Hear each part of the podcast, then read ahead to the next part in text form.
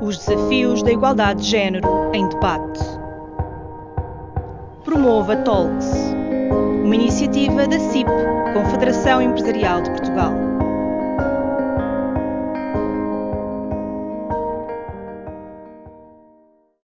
Todos, sejam bem-vindos à segunda temporada do Promova Talks, o espaço de debate do projeto Promova, uma iniciativa da CIP, Confederação Empresarial de Portugal, que pretende alargar o acesso das mulheres a cargos de liderança nas empresas portuguesas. A quinta convidada desta temporada é Sandra Rodrigues, Head of Consolidation Department na EDP. Sandra, até chegar ao cargo no qual se encontra atualmente na EDP, fez todo um percurso no ramo financeiro. E tendo em conta que esta área, a das finanças, é muitas vezes ocupada por homens, pergunto-lhe por isso se alguma vez sentiu, durante os cargos que foi desempenhando neste ramo, uma forma de tratamento diferente por ser mulher. Olá a todos. Antes de mais, agradecer a oportunidade de participar e dar os parabéns por esta vossa iniciativa. Ora bem, eu entrei no mercado de trabalho através de uma Big Four em auditoria financeira, onde os processos de recrutamento e progressão de carreira eram bem conhecidos por todos. Uh, exceto no nível máximo, o de partner, que era ocupado apenas por homens, todos os outros níveis estavam igualmente distribuídos por homens e por mulheres, pelo que equipas mistas equilibradas era o habitual e o tratamento não era diferenciado. No entanto, quando do recrutamento, recordo uma questão direta sobre planeamento familiar, a qual não foi colocada aos candidatos homens. Pois. A pergunta é essa, que me voltou a ser colocada quando mudei para a banca. E na banca, apesar de integrar uma área corporativa e não comercial, o cenário que encontrei já foi bem diferente. Estávamos no final do século XX, as equipas eram constituídas maioritariamente por homens e cargos de direção ocupados por mulheres eram claramente exceção. E também, talvez por isso, fosse perceptível alguma condescendência masculina que, apesar de dispensável, não considero que tenha sido uma barreira para a minha aprendizagem e crescimento profissional. Até porque foi mesmo essa aprendizagem, experiência, que me trouxeram o desafio EDP e a gestão de equipas que tanto me entusiasma e ainda hoje mantenho. E, mas na sua perspectiva, Sandra, o que é que ainda poderia ou deveria ser feito para promover uma igualdade de género em todas as áreas de trabalho? Eu acredito que ainda haja mesmo muito a fazer. Uh, talvez começar por alertar que a nossa sociedade, ainda nos dias de hoje, olha de forma distinta para a confiança no masculino e a confiança no feminino. Geralmente, quando uma pessoa transmite confiança aos outros, eles assumem que ela é competente até prova em contrário. E isto de facto acontece com frequência se a pessoa em questão é um homem. Mas no caso de ser uma mulher, aquilo a que tenho assistido é que apenas demonstrar essa confiança não chega. Ela tem que demonstrar igualmente a competência e a dedicação aos outros. Ou seja, para a mulher, estas três capacidades são indissociáveis: confiança, competência e preocupação com os outros. Acho que termos esta consciência enquanto sociedade certamente nos vai ajudar a equilibrar o futuro, porque quando mudamos a forma como vemos o mundo, podemos mudar o mundo que vemos. Isso é, é algo que se constata muito facilmente. E já que falamos em sociedade, por outro lado, no que respeita à parentalidade, se trouxermos a lei portuguesa para a partilha obrigatória de licença de dois progenitores, algo que já acontece até no país vizinho, talvez ajude seriamente a relativizar o peso cultural no que respeita a esta matéria, uma uhum. vez que 13 anos depois de implementados incentivos legais para a partilha da mesma, continuamos sem assistir a grandes resultados. O chamado mês do pai é bastante revelador do entendimento da nossa sociedade e consequente de quem faz a lei, colocando diferentes expectativas nos trabalhadores do sexo masculino e do sexo feminino.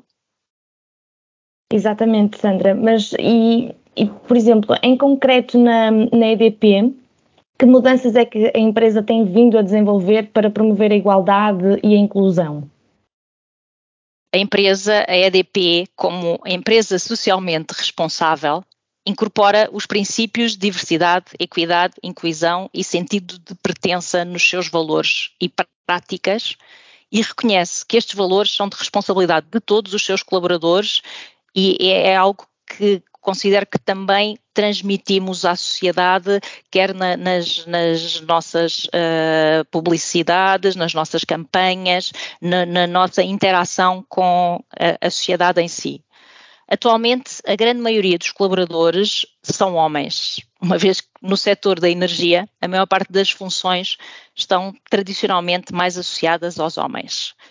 Uh, não obstante, a diferença tem vindo a atenuar-se e à medida que são recrutadas cada vez mais mulheres, sendo claro que o nosso compromisso continua a ser de recrutar e selecionar homens e mulheres de igual forma e mediante os mesmos critérios, igual no compromisso, no reconhecimento do trabalho dos nossos colaboradores aos níveis dos processos de promoção e, e progressão de carreira. É muito importante que, o, independentemente da, do, do desequilíbrio que temos em termos de colaboradores homens e mulheres, que o acompanhamento dos mesmos e a progressão seja feita em iguais critérios. Não, isso não pode colocar em causa o objetivo de recrutar e de manter mais mulheres.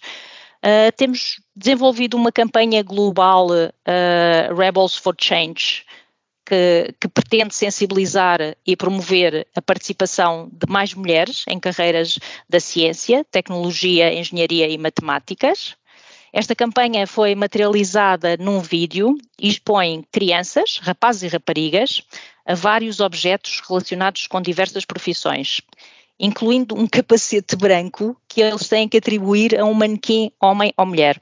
No caso do capacete branco, por exemplo, a maioria das crianças colocou-o no lugar do manequim masculino, o que demonstra ainda a associação do género a determinadas profissões, que neste caso há uma área profissional onde as mulheres ainda são uma minoria.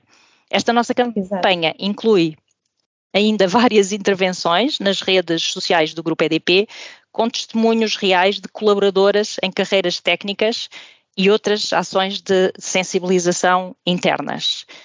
Igualmente no Brasil, desenvolvemos um programa pioneiro no setor elétrico, uma escola de eletricistas para mulheres, que inclui um pacote formativo extenso, são cerca de 550 horas de formação, que é adequada à população, com a atribuição de uma bolsa e uma certificação e inclusão na rede de candidatos da EDP.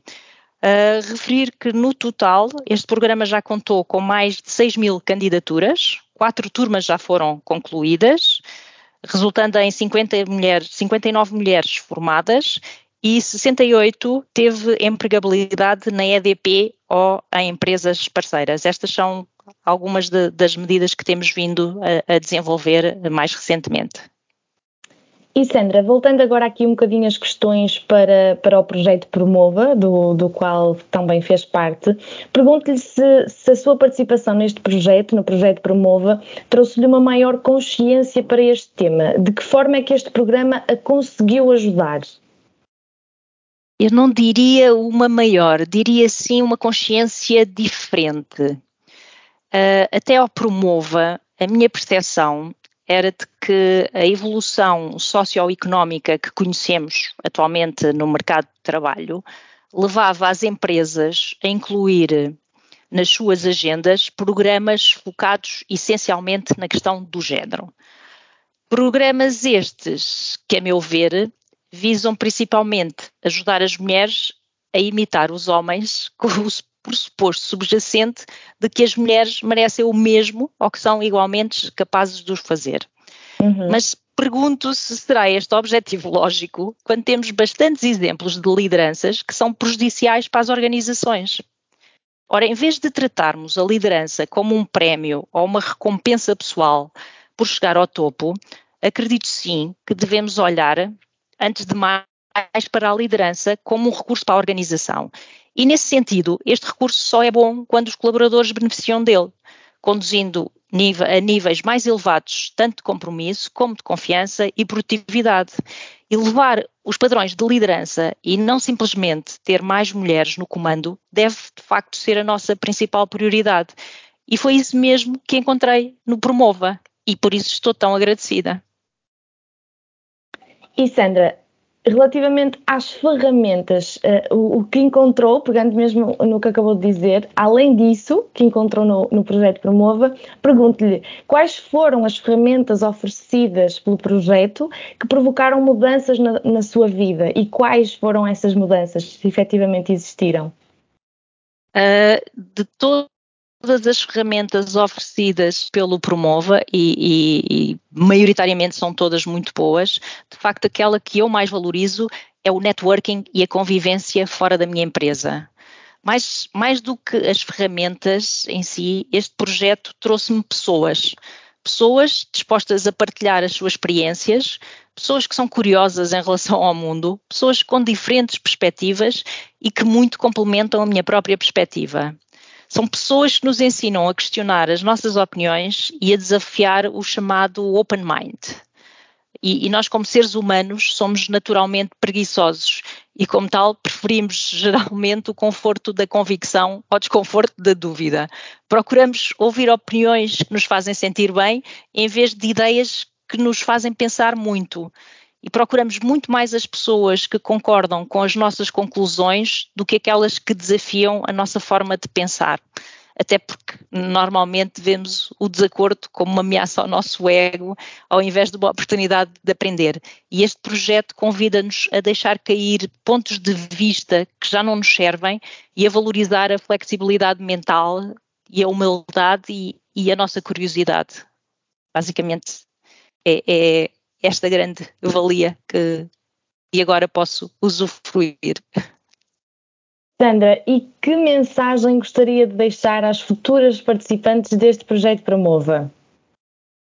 Em primeiro lugar, eu gostava de partilhar que o facto de eu ter colocado este projeto como prioritário na, na minha agenda diária, que normalmente é bastante desafiante, ao, à semelhança do que praticamente todos conhecemos, foi primordial para garantir a minha presença em todos os momentos do mesmo. Sempre que algo inesperado surgia, não era necessário rever prioridades porque este projeto já era a minha prioridade. Por outro lado, realçar que, por mais espetacular que seja o projeto, a forma como nós o vivemos e experienciamos é que o torna diferenciador, pelo que o open mind e a predisposição para a partilha serão sempre uma grande mais-valia que uh, as, as, as mulheres que experienciarem este projeto devem ter em consideração. Sandra, agradeço muito a sua presença e testemunho neste podcast. Muito obrigada e até uma próxima.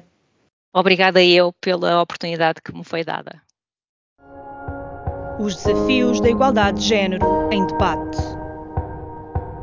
Promova Talks, uma iniciativa da CIP, Confederação Empresarial de Portugal.